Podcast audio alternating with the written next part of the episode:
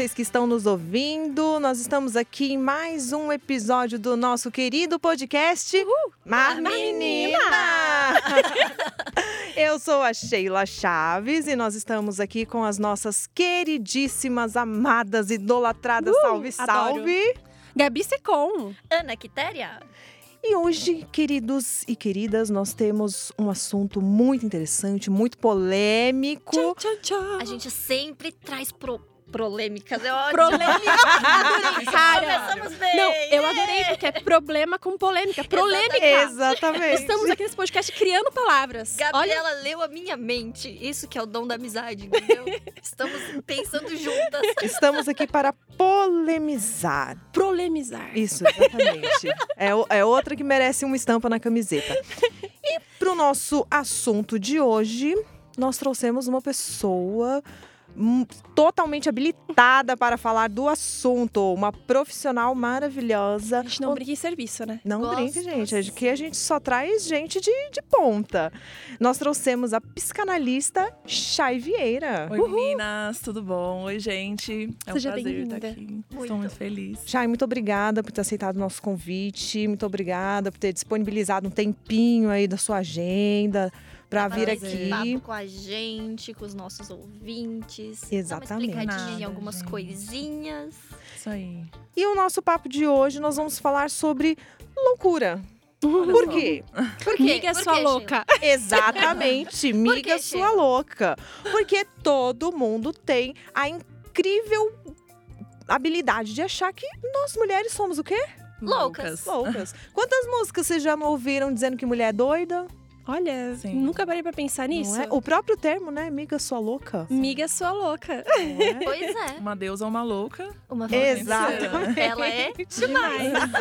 Não importa. Mas o louca está ali, O louco né? está ali, né? Exatamente. E é isso que nós queremos saber, Chay. Você que é psicanalista, você que é, atende muitas pessoas, acredito eu também, muitas mulheres, você Sim. deve atender. Por que, que a gente é chamada de louca, sendo que a gente não é louca? Ou a gente é. Fica aí o É, questionamento. A, a Ou psicanálise somos, somos loucas porque dizem que somos loucas? Ou somos loucas porque nos fazem de loucas? Exatamente. Olha!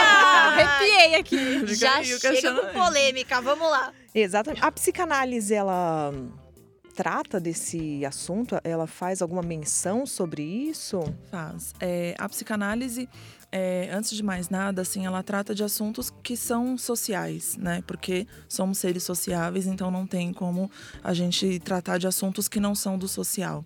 É, lá no início da psicanálise, o, o Freud ele já começou a ter uma ideia do que, que era a psicanálise tratando as histéricas da época, né? Uhum. Então, é, foi através das histéricas que, o, que a psicanálise existe. Né? Então, se não fosse as histéricas, hoje nós não teríamos a psicanálise aí. Ou se tivéssemos, teria demorado muito tempo. Então, assim, é, no início tava aquela questão da mulher que tinham vários problemas físicos, enfim, né, com síndromes da- das histerias, braço doendo, braço torto, perna torta, enfim. E aí uma, o Freud foi atender uma paciente, na qual ele, na época, tratava as pessoas através da hipnose. E aí não funcionava para essa paciente dele. Até que ela ficou nervosa e ela disse pro Freud: me escuta. Ui! Nossa! Ai, Cara. escuta. Me Que, escuta. que lição. É, é simples, né? Simples assim. Então foi a partir daí que ele desenvolveu a técnica da livre demanda. Ou da livre demanda não, desculpa, foi um ato falho. da, da associação livre. Porque o que que é associação livre? Você falar o que vê à mente. Então foi a partir desse movimento feminista da mulher falar assim: olha, me escuta. Que aí começou todo esse processo da psicanálise, né? Então, naquela época, a mulher já era tida como histérica. Então, por quê, né? A histeria vem daquela questão do útero. Né? Então era só, ah, são as mulheres histéricas porque elas têm útero. Então é um problema de sexualidade na época, porque as mulheres não sentiam prazer, elas tinham só que serem mães e procriar, né? Então assim, é já dessa sociedade, desde lá de trás, que nós fomos tidas como histéricas, as loucas. Até hoje, né? As pessoas sempre, principalmente os homens, têm essa mania é, de querer diferenciar o masculino do feminino, dessa questão hormonal. E, ah, não, é, ela tá nervosa, ai, são os Ai, hormônios. é TPM. Ai, que ódio. TPM. Gente, eu vou pra exato. cima de você que falar isso pra mim. Eu tô, tô avisando, tá aqui no podcast, entendeu? Eu serei agressiva. Isso vem muito da época que eles falavam, né? Ah, são só as histéricas porque elas têm útero, então é só problema de sexualidade, então isso perdura até hoje. Assim. Mas é, é, essa questão também de, tipo. é, me corrija se eu estiver errada. Uhum. Mas também a mulher, hoje em dia, já é muito difícil, assim, a mulher no nosso cotidiano saber o que que é um orgasmo, né? Uhum. Imagina na época que os homens, nem eles Exatamente. sabiam que a mulher gozava. É isso. Esse é o ponto, é isso mesmo. E ela acaba, acabava reprimindo, né, esse, esse desejo, essa Uhum. necessidade. E talvez por isso que também acabava, é, acho que, como, como que fala? É, quando a pessoa, somatizando. Isso, mas é isso mesmo. É, o Freud reparou que a partir daí, esses problemas que, que as pessoas tinham da histeria era realmente esse fato de somatizar. Então você não falava, não sentia prazer, não tinha oportunidade de sentir o prazer, então o corpo falava. O Porque sexo sempre tá, tá, tá ali no meio, É né? o tabu, né? Eu tenho uma experiência com esse negócio de loucura, porque é o seguinte: eu me relacionei com uma pessoa um tempo atrás. E Gabi sabe, porque ela passou por todas as fases desse relacionamento. Foi, era um relacionamento de montanha russa, sabe? Eu tava lá em cima, outra horas eu tava lá embaixo, e quando a gente tava lá em cima, a gente tava muito lá em cima, e quando tava lá embaixo, a gente tava muito lá embaixo. Nossa. Foi uma loucura. Ele era uma pessoa assim. Como é que eu posso dizer? Abusiva. Safado. Assim, safado. Safado. Sem Vergonha. vergonha. Sem vergonha, cachorro. né? Ele era uma pessoa assim que namorava, mas gostava de dar seus, seus pulos, né? Não presta. E eu sempre tava vendo, assim. Gente, por mais que o cara faça escondido, ele sempre deixa escapar, né? Não só o cara, mas a mulher também. Uhum. Sempre tem uma hora ou outra que você deixa uma coisa vazar, sabe? E aí eu pegava uma coisa ali, pegava outra coisa ali, né? Já peguei mensagem de WhatsApp, tipo, dele chegar em casa e, e a gente tava junto. E o celular dele tocar com a mensagem e ser uma mensagem assim, ai, adorei ter te conhecido e da nananana. Esse quer que a pessoa É fique quê? como, né? Tudo bom, meu querido? Tudo que bom? mensagem é essa Tudo que eu não bom? ainda? Aí eu ia questionar, eu sempre questionava ele com relação a essas coisas, né? Porque eu ficava com a pulga atrás da orelha. E ele sempre falava: Isso é coisa da sua cabeça. Você tá doida? Uhum. Para de ser paranoica. Uhum. Tá- Mas ele te explicava? Não, Então, custava explicar? Exatamente. Sabe? Tipo assim, esse é o problema, né? Eles já julgam que a gente é louca, então é muito mais fácil sair pelo caminho de falar, não, você é louca, do que explicar. Porque tudo bem, as pessoas podem conhecer várias outras pessoas, mas então diz, ah, eu conheci num bar, do meu trabalho.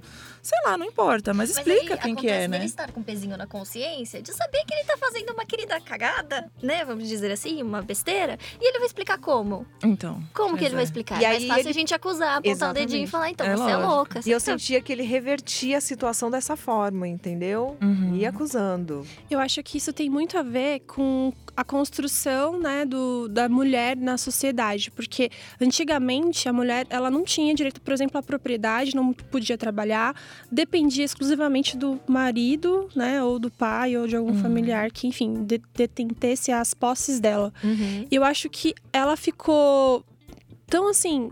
Eu- Eu fico pensando, cara, eu sem trabalhar, meu Deus do céu, eu viro um bicho. Imagina assim, aquelas mulheres que já não podiam gozar, não, não- nem sabia que era, sei lá, masturbação, provavelmente, não tinham saúde feminina, não tinha nada, ainda não trabalhavam, ficavam lá para serem belas, que é uma- um conceito que, obviamente, é passageiro, temporário.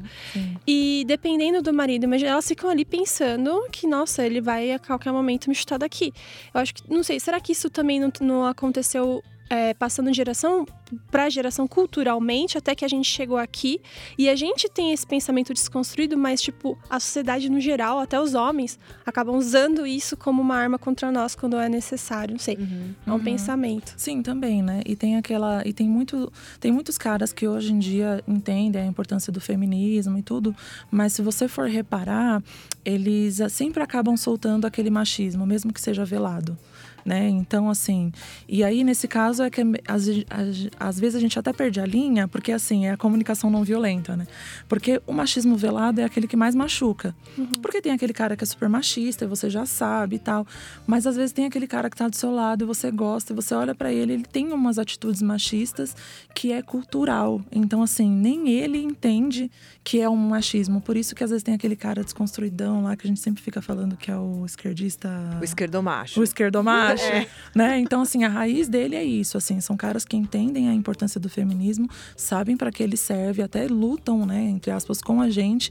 Mas quando você menos esperar, ele vai soltar o machismo, porque ele é cultural, né? Tá tão entranhado na pessoa é. que ela não consegue enxergar, né? Quando uhum. que, que ele tá sendo machista. Sim. Eu acho que é importante até falar que homens, vocês não são feministas, tá? Não tem como ser, porque uhum. justamente por isso que ela explicou. É, culturalmente foi formado moldado uhum. daquele jeito. A gente, que a mulher é machista. Mulher é machista uhum. também, exatamente pelo fato de crescer numa cultura onde tem o patriarcado em alta, né?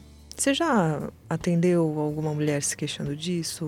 Sim. Por exemplo, ai, mas todo mundo fala que eu tô louca, mas eu não tô louca. Eu sei que eu não tô louca. Sim, já, já atendi. É, e, é, e, é muito por esse lado, assim, né? Então, é, cresceu achando que queria ter uma família aquela dona de casa. Então, assim, não tem problema, né? O feminismo ele abrange isso. Você quer ser dona de casa, vá ser dona de casa. Mas ela cresceu com isso na cabeça, a família já era muito mais conservadora. E aí ela começou a ver que ela gostava de outras coisas, né? Ela queria ser livre, queria trabalhar, ter o próprio dinheiro. E aí, mas aí ela ficava nesse conflito, né, entre o social e o que ela realmente queria.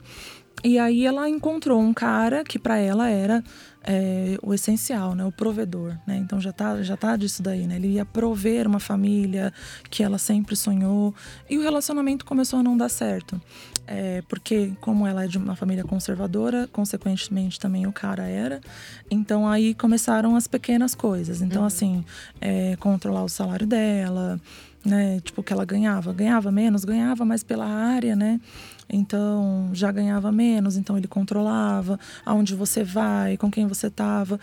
E aí, só que ele se vendia para ela como um homem que entendia a importância do feminismo. Hum. Mas quando, quando ela menos esperou, aí começou, ah, você é louca, porque daí ele já voltava tarde para casa, né? Então é muito complicado, porque daí ela começou, ah, onde você tava? Não, porque, por que você tá me questionando? Não tá faltando nada em casa. Hum. Então, assim, aí começou e aí é engraçado porque depois de um tempo ela começou a achar que ela tava louca. Sim. Foi aí que ela começou a me procurar né? Porque assim, você cai no conto do vigário, né? Uhum. Você é louca, você é louca, você é louca, então você realmente eu sou louca. naquilo. É. Mas há uma maneira da gente perceber com quem a gente está se relacionando que essa pessoa vai ser esse tipo de cara abusivo, machista. Qual Porque indício, às vezes, né? é, qual o indício? Porque às vezes, uma vez eu escutei um comentário do tipo: quando você conhece alguém, você já sabe que ele vai ser abusivo com você a partir do momento que você conhece a, como ele trata a mãe. Uhum. Porém, por experiências, no primeiro momento, uhum. sempre vende o belo, o bonito,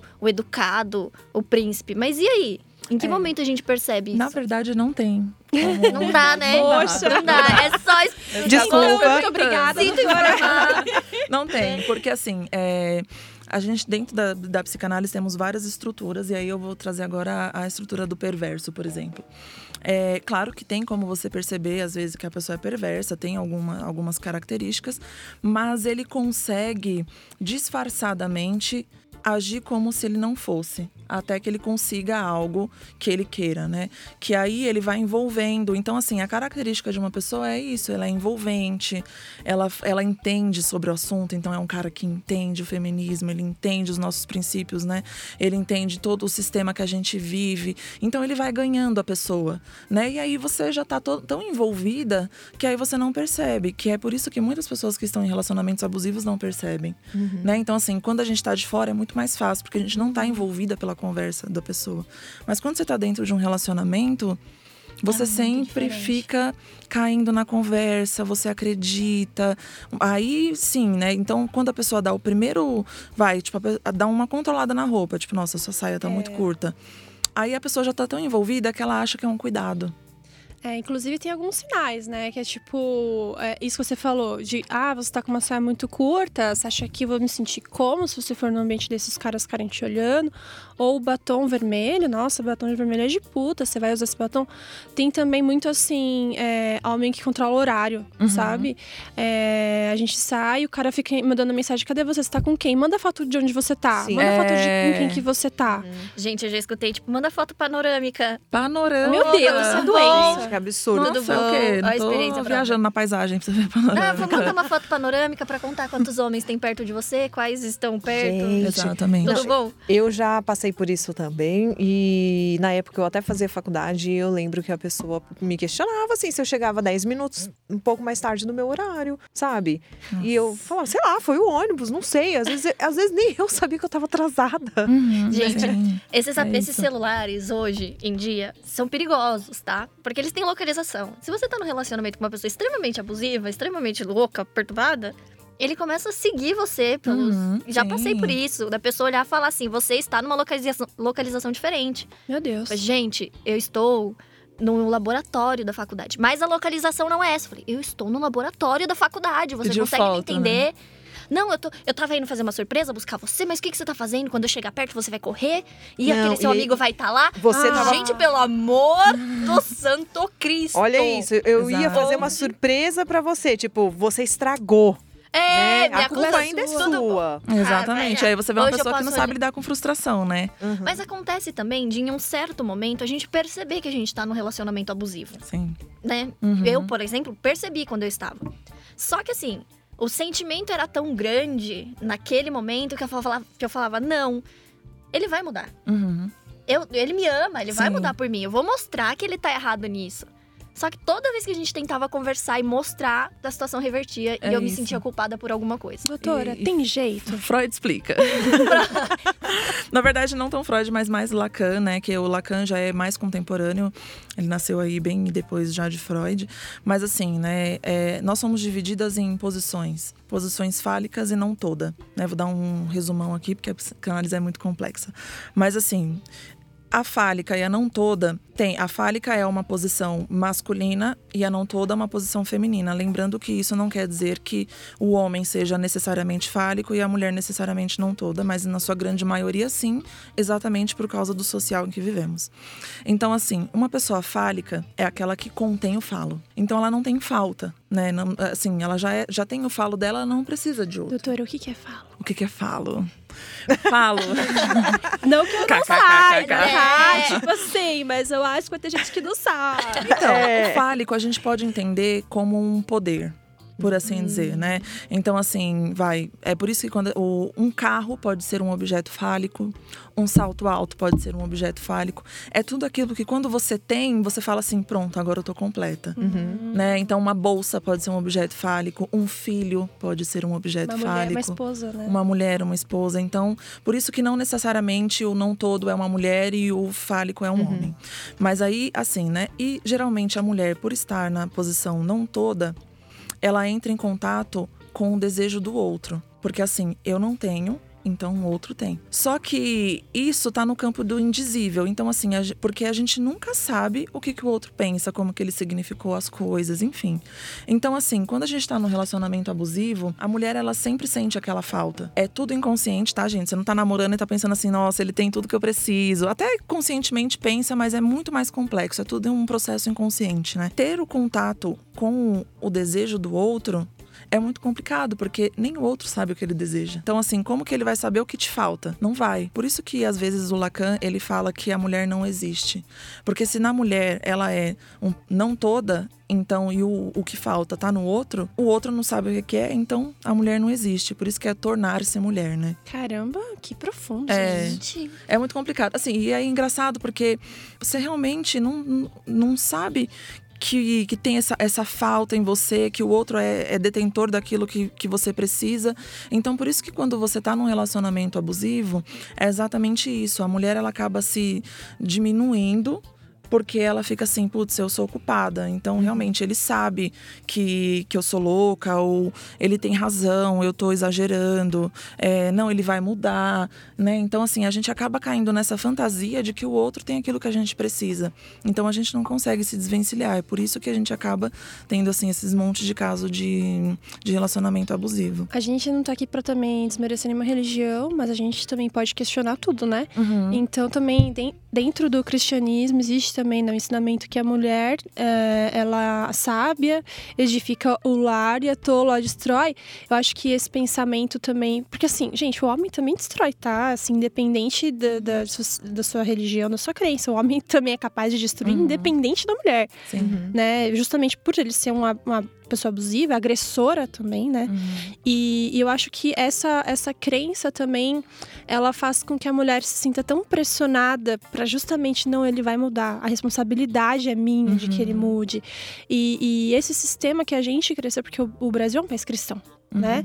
Então tá muito forte, enraizado na, na nossa cultura, né? Eu também faço outro paralelo é, sobre também a, a- a nossa criação, que a mulher ela foi criada para agradar também muito, que é isso que você falou, né? Sim. Então a gente tem que agradar o homem, agradar o marido, agradar a família. E nunca a gente se agrada, a gente realmente não sabe o que a gente quer, porque nunca a gente soube que a gente podia querer. Exatamente. Esse é o ponto. E, e tem como mudar, por exemplo, o.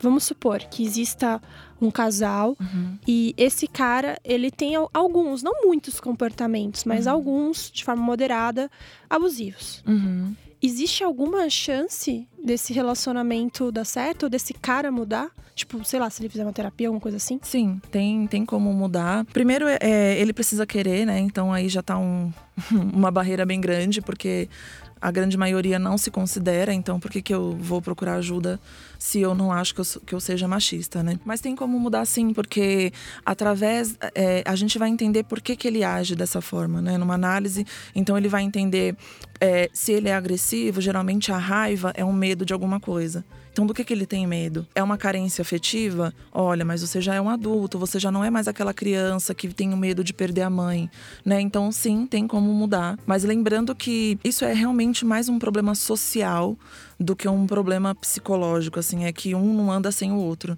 né? Então tem como, é super possível, mas aí também depende da sociedade, né? Então é Ele tem que querer, ele tem que é, buscar também É. ajuda profissional. Uhum. Primeiro, ele precisa entender é, que aquilo é um problema. Né? Então, assim, é um processo. A psicanálise é um processo demorado, terapia é um processo demorado. Mas aí, assim, se ele chega com essa queixa de ah, minha, minha, minha namorada tá falando que eu controlo muito o tamanho da saia dela. Então aí a gente vai tentar entender por que, que ele tá com medo de perder aquela mulher. Por que, que ele tá achando que, ela, que essa mulher é propriedade dele a ponto dele ter que controlar. Né? Então aí é muito subjetivo, a gente vai entender como foi a criação dele, como que foi a relação com a mãe dele. E é muito difícil o homem chegar nesse ponto é, dele entender que aquilo tá fazendo mal pra, pra companheira, sabe? É mais fácil uma mulher abusiva entender que ela está sendo abusiva do que o homem? Uma mulher abusada. se- Não. A mulher também pode ser Abusiva. abusiva no Ah, entendi. relacionamento. Uma mulher que É. abusa do cara Isso. É, é igual. É, É a igual. mesma É o, o- a, a psique é, trabalha igual para os dois, assim, né? Nesse sentido de, de ser agressivo com. Geralmente é o mesmo princípio. Né? É muito mais difícil, claro, a mulher ser a, a abusadora, Uhum. mas funciona da mesma forma, assim. Eles conseguem perceber, é, ou porque acaba perdendo o relacionamento, ou porque alguém de fora tá dizendo, né? Então, acaba sabendo mais pelas consequências. Então, depende das consequências que aquele abusador sofre para ele ter uma ideia do que tá acontecendo. Uhum.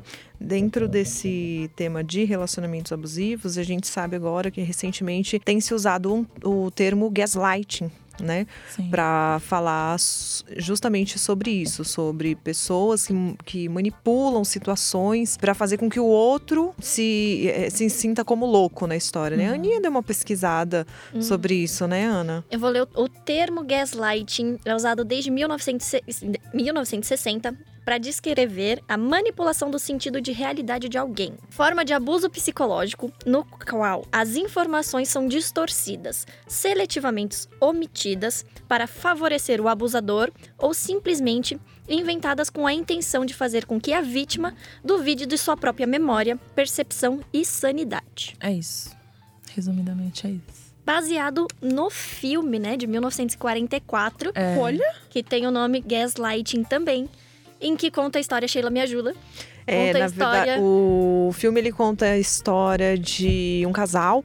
É, o homem descobre que se a mulher for internada como louca, ele assume toda a fortuna Sim. dela. uhum, E aí, o que, que ele começa a fazer? Ele, co- começa a manipular o ambiente ela. acusá-la de louca, Exatamente. fazer com que as pessoas acreditem que ela é louca. Como Sim. naquela época as luzes ainda eram a gás, então o que, ele fazia? Toda noite ele abaixava um pouquinho o, o tom da luz, entendeu? E aí ela começa, e aí ela começou a achar estranho, né? Ela falou: "Nossa", ela começava a falar: "Nossa, mas eu tô sentindo que tá um pouco mais escuro hoje". E aí ele falava: "Não, tá tudo normal. Coisa da sua cabeça. Você acho que você deve estar cansada". Ai, E aí ele fazia isso não só com a luz, mas por exemplo, um quadro que estava num lugar, ele retirava. uhum. E aí depois colocava de novo no lugar. Então ele manipulava essas situações para que ela achasse realmente que ela estava ficando louca, né? Uhum. É, e não era à toa que na, na, na época, é, os manicômios, as, a maior, as maiores pessoas que. Ai, gente. Maior quantidade. A maior quantidade que tinha lá eram de mulheres, né? E exatamente vem de novo da sociedade, porque o casamento, primeiro de tudo, ele era uma moeda de troca. Né, entre tipo patrimônios, terras e heranças, enfim. E aí exatamente no filme ele quer ficar com o dinheiro dela. Exatamente. Só que assim, um casamento para ele para você terminar um casamento na época não podia, né? Por causa da religião. Então era muito mais fácil você julgar a mulher como louca do que você terminar um relacionamento porque você quer ficar com outra pessoa, quer o dinheiro dela, enfim.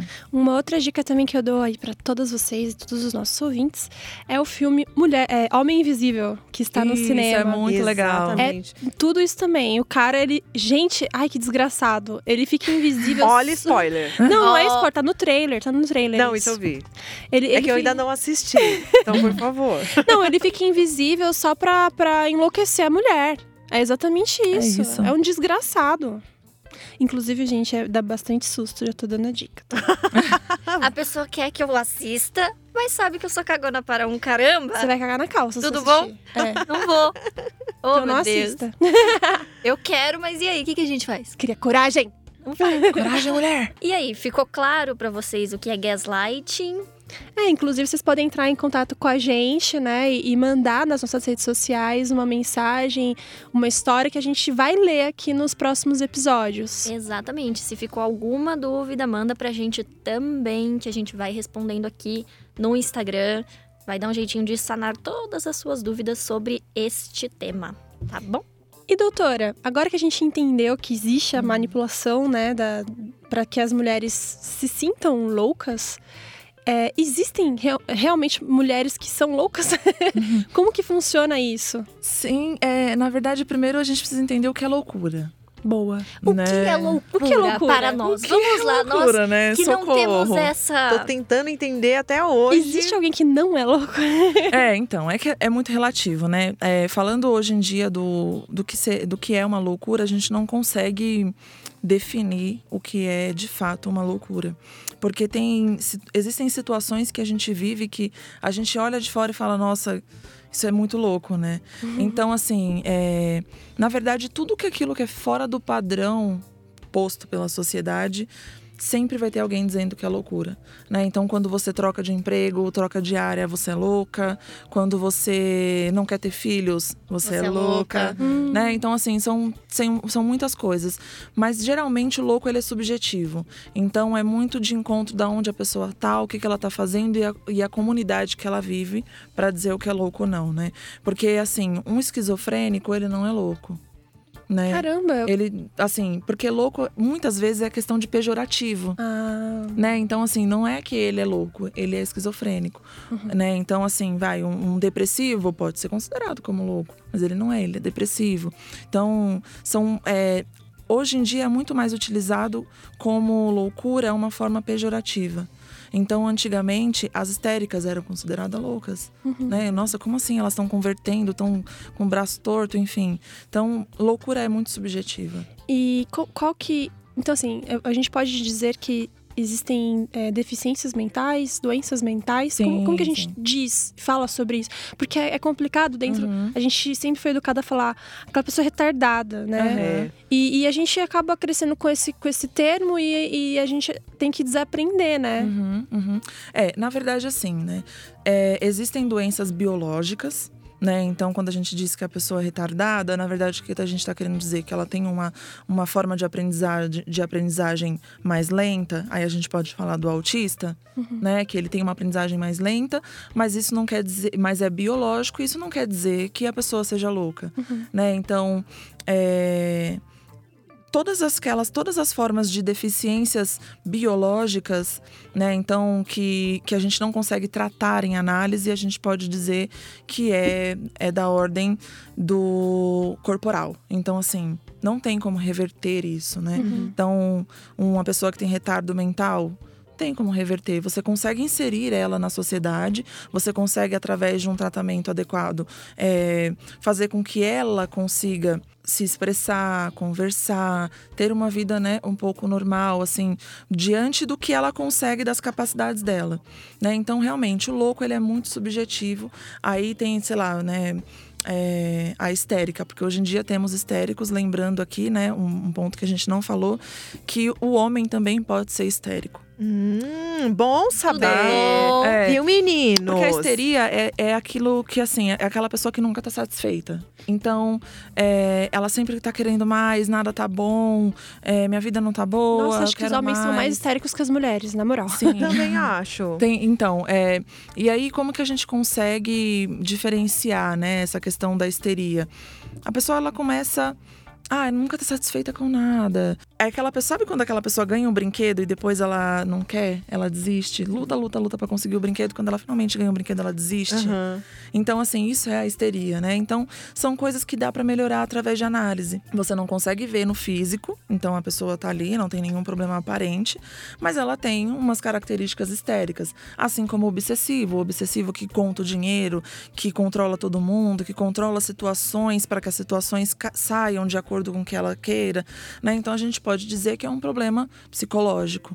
Né? É, aí é um problema, não uma doença. É, exatamente, né? Então, assim, é, a gente já tá muito acostumado a falar, ah, a psicanálise, ah, por exemplo, desculpa, a depressão é uma doença. Mas é mais pelo termo, né? Pra gente conseguir ali ter uma conversa coloquial, enfim.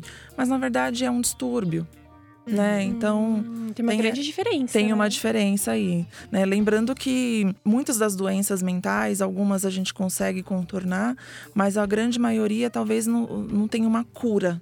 Você aprende a conviver. Né? Então, você aprende a lidar, você ressignifica algumas coisas e aí você convive melhor. Mas não é que você tem uma cura excepcional de igual você estava com uma dor de cabeça e ela passa. É tipo uma rinite. É tipo uma renite. Exato. Você Ela tá ali, ela vai continuar é, ali. você tá tem ali. exatamente, você aprendeu a conviver, né? Claro que, por exemplo, a depressão, ela pode também ser um problema biológico. Né? Então, aí entra as questões psiquiátricas, do- as questões do remédio, e aí as pessoas elas conseguem ter uma melhora. Mas se tratando de problemas psicológicos, você aprende a conviver. E aí, aprendendo a conviver, a melhora vem. Com, né? a- você torna a pessoa funcional para viver em sociedade. Você falou da histeria. E quais são as características de uma pessoa histérica? Olha, é complicado porque pode ser, pode ser características é, biológicas. Então, por exemplo, uma dor de cabeça pode ser histeria. Gente, será que eu sou histérica? Gente, eu me enxaquei, que é o que, vai Jesus todo Maria mundo José? começar a achar que tem problema. Gente, o telefone da doutora vai estar aqui na descrição, tá? Mas assim, uma histérica é basicamente é, tem uma você namora uma pessoa e aí ela faz de tudo por você e nada tá bom. Então assim, ela te agrada, não tá bom, ela cozinha pra você, não tá bom, ela te leva pra passear, não tá bom. E aí ela decide terminar, fala, ai, não quero, não se sente bem com o relacionamento. E aí ela vai e procura um outro relacionamento. E assim, é a repetição. A mesma coisa é sempre. a mesma coisa. Então, uma pessoa que, que sempre tá reclamando, mas não, não consegue não consegue tomar uma ação de alguma coisa, né? Então, ai, porque eu não consigo estudar, e aí, mas na verdade ela não, não tenta. Então, assim, é que é muito complicado, né? A gente não consegue colocar em caixinhas, porque às vezes a pessoa tem um núcleo histérico, mas ela se comporta como obsessiva. Por isso que também a- a- o autodiagnóstico é perigoso. É. né? As pessoas vão aham. na internet, aí acho que eu bato com tudo que tem aqui nessa síndrome e acho que tem Sim. aquilo. É, às vezes não é. Às vezes a pessoa, ela só tem um sintoma ou outro, mas assim, ela já acaba se aceitando e aí ela já se denomina histérica. Uhum. Aí Já- começa a desenvolver outros sintomas. Exato. Não nada a ver simplesmente porque leu. Exatamente. Gente, Google não é médico, tá bom? É, exatamente. Então, a, a característica de histeria a gente pode considerar como uma pessoa que nunca está satisfeita com nada. Ela sempre quer mais e mais e ela luta para conquistar aquilo, que é aquela da criança, né? Quer, quer o brinquedo, se comporta bem ou esperneia, depende da criança. Quando consegue, perde o valor. Não quer mais, né? A libido, o desejo. Ai, acho que não era o que eu queria. E aí tenta outra coisa, né? Entendi. Claro que, assim, não é porque você, por exemplo, né? Muitas pessoas devem estar pensando assim, ah, eu não sei o que eu quero pra minha vida, então sou histérico. Não, não. Calma. o buraco é mais embaixo, assim, né? Mas é exatamente essa, assim, que a gente pode dizer que seja um comportamento histérico. Tem uma série que chamada Crazy Ex-Girlfriend, que eu super recomendo, tá na Netflix, todas as, as, as temporadas. assistir. É uma série que tem. ah, é- é uma série musical. Tem, todo episódio tem pelo menos umas duas, três músicas ali que eles cantam, interpretam, parodiando várias coisas do cinema, das séries. É bem legal. E a, a história é, é de uma mulher, né, a Rebeca, que ela trabalha. Ela é uma advogada de sucesso lá em Nova York. E ela, enfim. Tá solitária e ela decide que, que nada da vida faz sentido e ela decide procurar o, o cara que ela se apaixonou num acampamento escolar. E aí que ela deu um beijo e ela falou assim: "Nossa, se não fosse a minha mãe, talvez esse cara ele teria sido o homem da minha vida". E aí ela fica obcecada por ele, pesquisa todas as coisas e aí ela vai, e aí ela descobre que ele mora tipo numa cidadezinha bem pequenininha na Califórnia e ela se muda pra lá, desiste da carreira, desiste de tudo, se muda, que chama West Covina, o nome da cidade. E, e- e- e chegando lá, ela, ela começa. O cara namora, né? Ela descobre que o cara tem uma namorada e tal.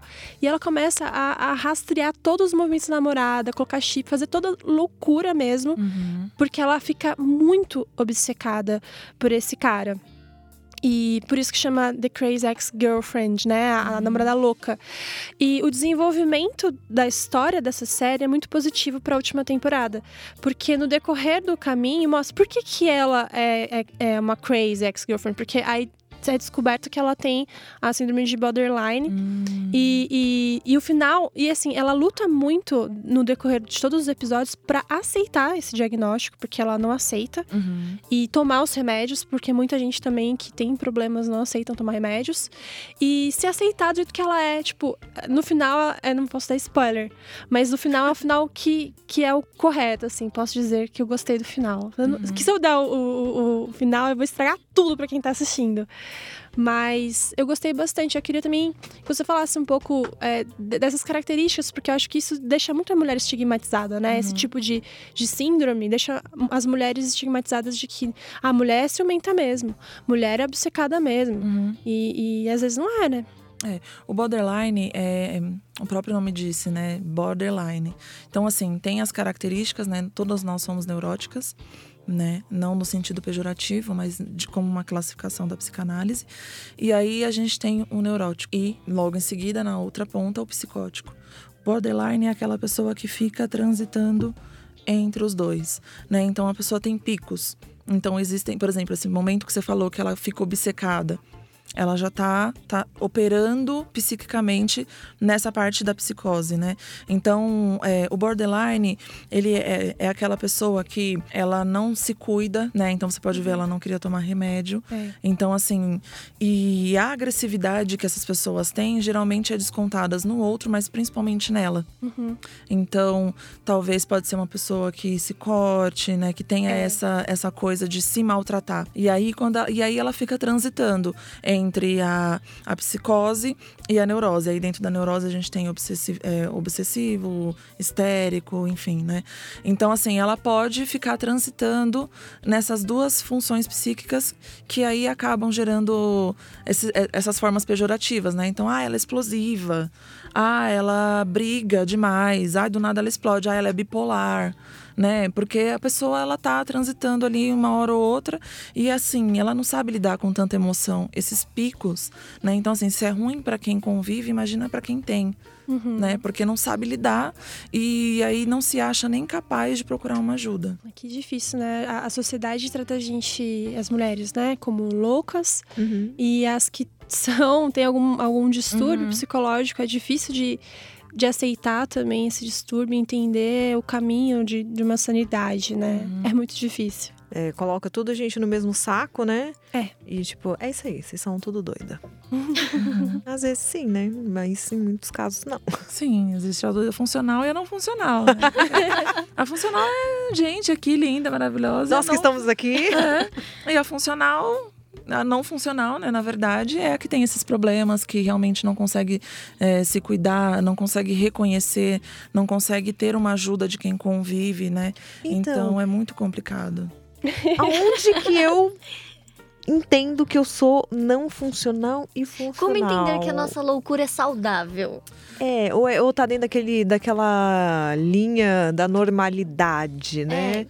O que, que é normal, né? Oh, meu Deus. Ai, tá di- esse podcast hoje tá difícil. A minha cabeça normal, tá né? doendo, gente. Não, mas assim, o que que a gente pode dizer como funcional? Eu vou usar para vocês o exemplo do perverso, né? Aí eu acho que fica até mais fácil para explicar. Um perverso, quando ele quando ele é não funcional, então ele pode cometer crimes, pode matar, pode torturar. Então essa, esse é um perverso não funcional. Um perverso funcional, CEO de empresa, cirurgião. Aí, dona Gabriela.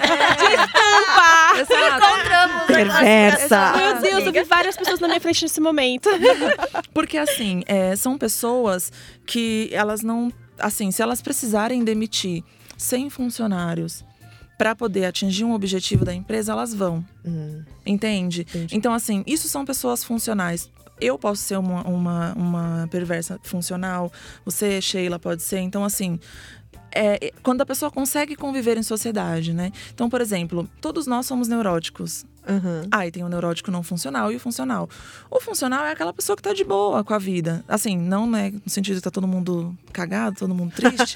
mas assim, que, que não vê a necessidade, por exemplo, de fazer uma análise. É a pessoa que compra máscara por causa do coronavírus, tipo eu, né? É, entende? Então, assim, e aí tem a pessoa não funcional, que é a pessoa que tá com problemas psicológicos, né? Que não consegue é, viver normalmente, né? Não é uma pessoa que tá feliz da vida, porque ninguém realmente está. Mas é uma pessoa que tá sempre, sempre triste. Então é um neurótico não funcional. Qu- Quando a pedrinha no sapato É. começa a machucar, que você não, come, não consegue mais andar Isso. direito, aí você precisa procurar Eu- uma eu acho ajuda que que... Quando afeta a saúde, né? O É, trabalho. Exato. Quando, quando é, afeta a sua forma de viver, né? Quando af- afetou a sua vivência, já não tá mais funcional ali, já não é mais bom, assim, pra você continuar com aquilo. A mesma forma é um relacionamento, né? Um relacionamento funcional, não funcional. Não funcional é a questão do abusivo. Né? Então não é um relacionamento funcional. Você tá deixando de ser quem você é, perdendo a sua identidade. Um relacionamento funcional. Você briga uma vez ou outra com seu namorado, que arranca rabo ali, normal, mas volta, não te impede de ter uma vida normal. Então, assim, é essa questão de funcionalidade e não Eu funcionalidade. tinha muita dúvida com relação a isso quando eu tava nessa relação é, abusiva. Não vou dizer, não vou me isentar da, da minha parte de culpa nessa relação, Uhum. porque eu também era abusiva em alguns momentos, né? Por exemplo, essa neurose de querer toda hora ficar checando as redes sociais, né? Porque né, a pessoa já. E depois, de fato, realmente eu descobri né, algumas coisas que essa pessoa fez. É, Então eu também não me isento dessa coisa de ficar toda hora em cima da pessoa e às vezes, muitas vezes, oprimi-la, né? Uhum. Por que, que uma pessoa que sofre abuso durante anos, uma, uma mulher, por exemplo, Uhum. não consegue sair do casamento, não consegue se, se livrar deste marido? Existe algo. ah, porque eu percebo que é como se fosse um vício afetivo que a pessoa tem, Uhum. sabe? Geralmente, assim, não, eu não consigo te dizer o porquê, porque aí é caso a caso. Mas no geral é pela, pelo medo. Né? Então, assim, ela já tá naquela função de. é, eu não- o problema é meu, é, tudo bem, eu sou louca também, eu realmente sou louca. E aí a pessoa se vê com medo de terminar e nunca mais encontrar ninguém.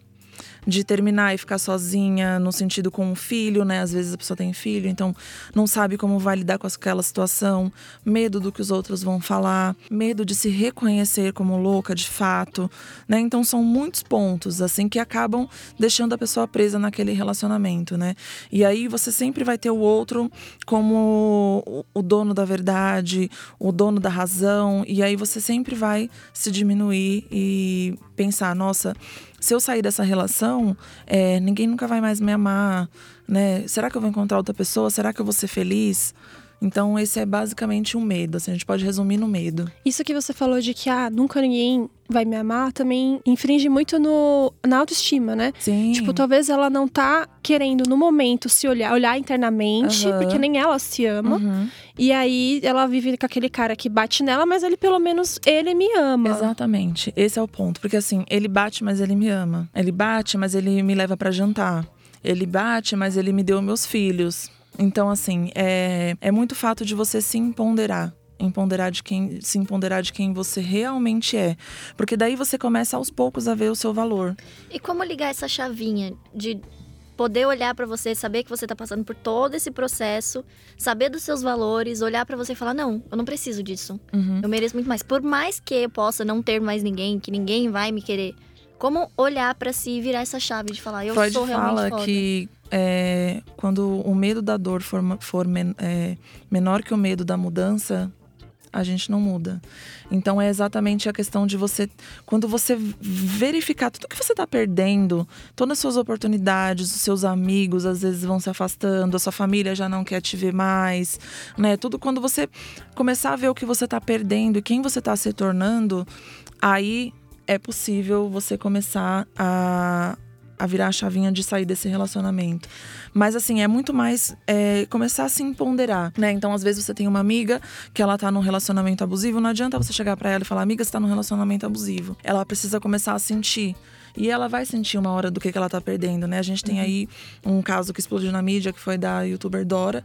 Então, assim, quando ela notou tudo o que estava acontecendo com ela, né? A forma como ela estava sendo tratada, ela deu um basta. Então, assim, ela que teve a iniciativa de terminar o relacionamento, porque ele ficava falando pra ela, você nunca vai encontrar ninguém, você é feia, você, né, diminuindo ela. Quando ela começou a ver que aquilo não estava certo, que aquilo estava realmente ela estava perdendo muita coisa, né, que ela já não estava bem, que ela começou a desenvolver depressão, ansiedade, que ela voltou com os problemas de bulimia. Aí ela começou a falar assim: "Nossa, eu acho que não é isso". E aí começa o medo, que foi aquilo que eu tinha falado antes. Aí ela já começa a trabalhar o medo, né? Porque, nossa, mas e se eu ficar sozinha? Nananã. E aí, quando ela procura aquela ajuda, aí ela já começa a se empoderar de quem ela realmente é. E aí ela vê, o- ela já não vê o outro mais como detentor da, ve- da verdade do único amor que ela pode ter. E aí ela começa a se desvencilhar.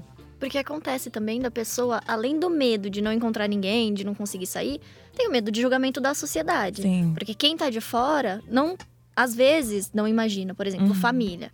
O, o cara se comporta de uma forma perto da sua família, e aí, se você decide dar um basta, é, a sua família fala: Não, como assim? Você acabou de perder um cara simplesmente sensacional. O que, que você tá fazendo? Você realmente tá louca. Não, e Por que, assim, que isso tá acontecendo? O pior, às vezes a mulher que já tem filho e aí ela quer se separar. Ah, mas esse é o filho. Ah, é. É. É o que todo é a primeira coisa que todo mundo fala e que a própria mulher pensa, né?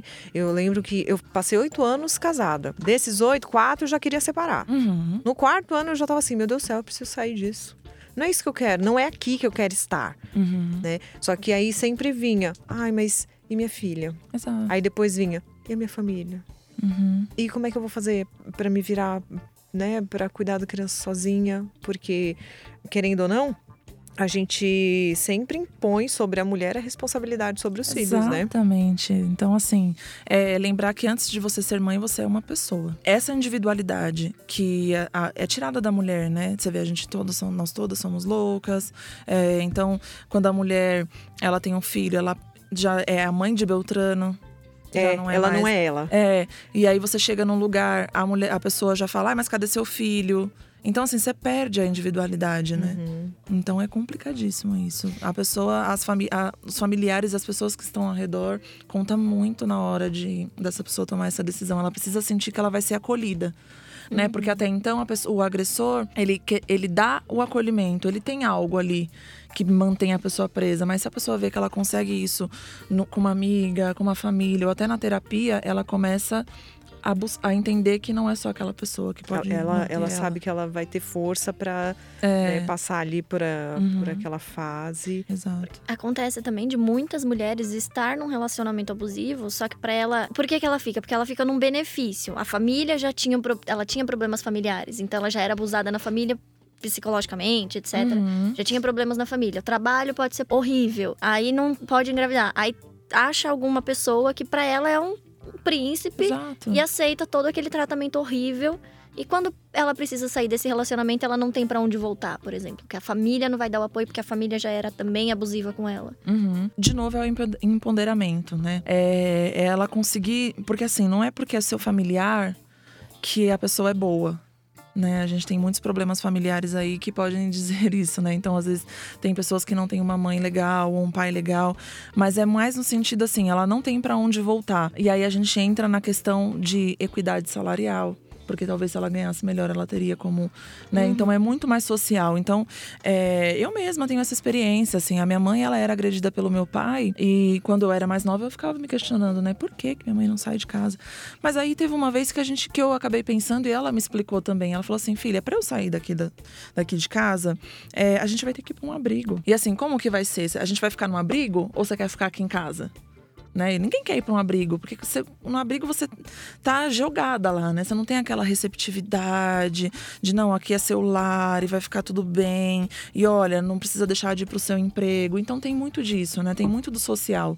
É, enquanto a minha mãe não viu uma saída financeira, né? Não viu uma oportunidade de, de segurança, ela não saía do relacionamento, porque ela não ia sair da casa dela para ficar num abrigo Exatamente. né? Então, assim, é muito disso. É, e ela também não tinha para onde voltar, porque tinha minhas tias que conseguiam dar para ela uma, um abrigo ali momentâneo, mas e a casa dela, né? Então, assim, ela teve que largar o emprego de muitos anos, pegou a rescisão e etc. Mas aí aonde que ela encontrou apoio? Na chefe. Ela falou a situação e falou: Meu, eu preciso ser mandada embora para ter um dinheiro e ir para uma outra cidade. E foi o que aconteceu, né? Então, assim, é, mas ela teve que pedir ajuda. Uhum. Entende? A minha mãe teve que ter esse movimento de não tá bom assim, eu preciso pedir ajuda. Uhum. Então, enquanto a, pessoa, enquanto a mulher que sofre esse abuso, ela não entende que ela precisa de ajuda, ela não consegue. Porque aí, por mais que ela não tenha para onde voltar, ainda tem uma solução. Mas mesmo que seja uma solução não tão boa, né? Porque ninguém quer ir para um abrigo, né? Então é complicado. Exatamente. E é difícil que até as próprias, os próprios parentes, né, que vão acolher, culpam a pessoa pelo fracasso do relacionamento, né? Exato. Por isso que Exatamente. é, é importante a gente, como mulheres, a gente entender que a gente precisa apoiar outras mulheres. Né? A gente precisa criar essas redes de apoio. Porque Sim. exatamente como você falou, às vezes a mulher ela não tem o apoio dentro de casa, ela não tem para onde voltar, e aí ela fica pensando, mas o que, que eu vou fazer? E aí ela acaba encontrando apoio em outras mulheres. Exatamente, né? porque assim, a mulher, ela precisa trabalhar e vai precisar cuidar do filho. Com quem que ela vai deixar o filho? Escola a gente já não tem, né? É. Porque as escolas municipais de São Paulo têm aula três vezes na semana. E ela vai deixar o filho com quem? Né? Tipo assim, se ela precisa trabalhar para ter uma casa, mas aí como que ela cuida do filho? E aí ela precisa de uma rede de apoio, né? E Uhum. aí a gente não tem isso, a gente tá começando até agora. É. A gente tá caminhando nesse processo feminista, mas ainda existe muitas mulheres que são competitivas entre si, né? Uhum. Então fica aqui o nosso apelo, mulheres, por favor, vamos praticar mais a sororidade. né? Sororidade. Palavra do dia, anota aí, sororidade, põe isso na sua cabeça, estampa numa camiseta, escreve bem grande no seu caderno, né? É, Então vamos ser precisa. solidárias umas com as outras, porque por mais que você não esteja passando por esse problema hoje, quem sabe amanhã você não vai enfrentar esse problema, Uhum. né? Então vamos nos ajudar, vamos nos entender, vamos nos apoiar umas às outras, né? Você que é chefe, por exemplo, no, no exemplo que a, que a Chay citou aqui, é, se tem uma mulher que está precisando ser mandada embora porque ela precisa da rescisão, ela precisa pegar o FGTS dela para dar um jeito na vida dela, manda ela embora, pelo amor de Deus. Uhum. É, Não? Uhum. segura essa mulher aí. Faça o que foi preciso. Eu queria pedir para uma sugestão, que acabei- uma ideia que acabei de ter, que eu sei que deve ter muitas mulheres que estão no momento sendo chamadas de loucas, Uhum. estão sendo manipuladas. E eu, eu sei que cada uma de nós tem experiência com, com esse assunto, com essa causa. O que, que cada uma de nós podemos falar para essas mulheres que neste momento estão nos ouvindo? Eu posso dizer por experiência própria, né? Fui casada oito anos, separei. Então, o que eu posso dizer? Vai passar. Encontre ajuda em algum lugar. Se abra com alguma amiga, se abra com algum parente, se abra com, com a sua chefe, se abra com alguma colega de trabalho. É, põe pra fora a sua situação, porque às vezes também a gente está passando pelo problema e a gente não fala nada pra ninguém. Então aí a gente também não consegue obter ajuda. Então procura ajuda. Bom, é, o que eu posso dizer, né, aí é procurar ajuda. Primeiro queira reconhecer o seu valor. Não porque você talvez queira terminar um relacionamento, ou começar um outro, ou porque você acha que você não vai ter ninguém, mas saiba o valor que você tem. É, se reconheça primeiro, né? Então, saiba o que você gosta de fazer, é, o que você gosta de comer. Se conheça, né? É, conheça o seu estilo de roupa, o estilo de música.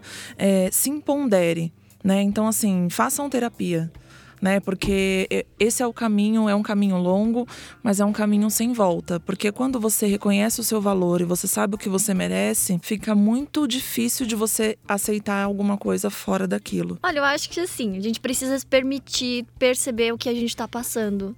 E se tá na merda, permita-se também estar lá, mas permita ver que você não pode ficar lá pra sempre, né? Entenda que tudo na vida são fases que a gente precisa passar, porque tudo vai vir como aprendizado. Às vezes, se livrar de um embuste é muito bom, cara. É bom porque Se você permita reconhece se o embuste e livrar. não precisa voltar pra ele. Hum, Exatamente. desse Esse negócio de recaída Já com tá ex, gente, pelo amor de. Deus. É, Entendeu? Se permita conhecer novas pessoas, se permita é, Né, passar Ana de... Quitéria? Ai, olha, eu falo, eu falo as coisas, mas quem diz que faz? É porque Quem eu falei, diz ela vai que ficar faz? Quem Mas diz? você vai ouvir isso Vai. aqui sempre, porque você vai fazer. Vou colar lá no WhatsApp pra você. Toda vez que você fizer uma reclamação, eu vou colar o seu, o seu né? áudio. Meu, ah, gente, tá vendo? A pessoa dá, dá conselhos, mas não segue. É, eu concordo com todas vocês, ótimas dicas. Eu acho que a gente, quando tá dentro de uma situação, a gente imagina que sair. O problema que a gente vai ter quando sair é muito, muito, muito, muito grande. E a gente já passou por tanta coisa pior, né? Uhum. E a gente esquece que a gente passou por coisa pior. Então a gente fica imaginando um monstro. Só que quando a gente cria coragem, conversa. Se, igual você falou, é, doutora, se estabiliza, né? Uhum. Não adianta você também sair sem ter pra onde ir. Você tem que é, programar a sua vida, você tem que criar uma estratégia. Uhum. Porque a responsabilidade do nosso bem-estar é nossa. A responsabilidade não é do outro, de mais ninguém, não é da mãe, do pai. Não, a responsabilidade pelo seu bem-estar é sua. Você que tem que correr atrás. Uhum. Então, cria uma estratégia. Pensa, você, mulher, é capaz de criar uma estratégia, de sair dessa. é, a- sozinha eu não sei porque eu não conheço a situação, mas com ajuda, com certeza. Então, o problema tá, às vezes, é maior do que a gente pensa. E quando eu, eu passei, eu tive coragem de, de sair, de ser feliz, foi difícil. Mas não foi o que eu imaginava. Foi muito mais fácil do que eu, que eu imaginava. E hoje eu tô muito mais feliz. É, fiz muito também o que a doutora falou de, de me conhecer e, e do que, que eu gosto. É, quem sou eu? Qual que é a minha identidade? Porque dentro do relacionamento, eu acho que eu perdi muito minha identidade. É, porque o outro sempre fala, com- é- é ele que toma a voz por você, É. né? Então ele fala como você tem que se vestir, o que você tem que comer, como você tem que se comportar. Então quando você toma a rédea da sua vida e você sabe como você tem que ser, você não vai deixar o outro te ditar nada disso, não. E é isso, gente. Muito obrigada, doutora Chay Vieira. Obrigada pelo convite, adorei. Onde Chamem gente- mais vezes. Onde a gente te acha nas redes sociais? Bom, vocês podem me achar no Instagram, tô lá como sv.psicanálise. É, eu posto algumas coisas como pra gente se entender e se conhecer. E é isso. Muito obrigada pela sua presença, pela sua participação, pelo seu tempo. Adorei, me chamem mais vezes. Com, certeza, certeza. nós vamos chamar. Obrigada a vocês que nos ouviram, que tiveram essa paciência, e que aprenderam muito. A gente agradece demais e até a próxima. Até. Tchau.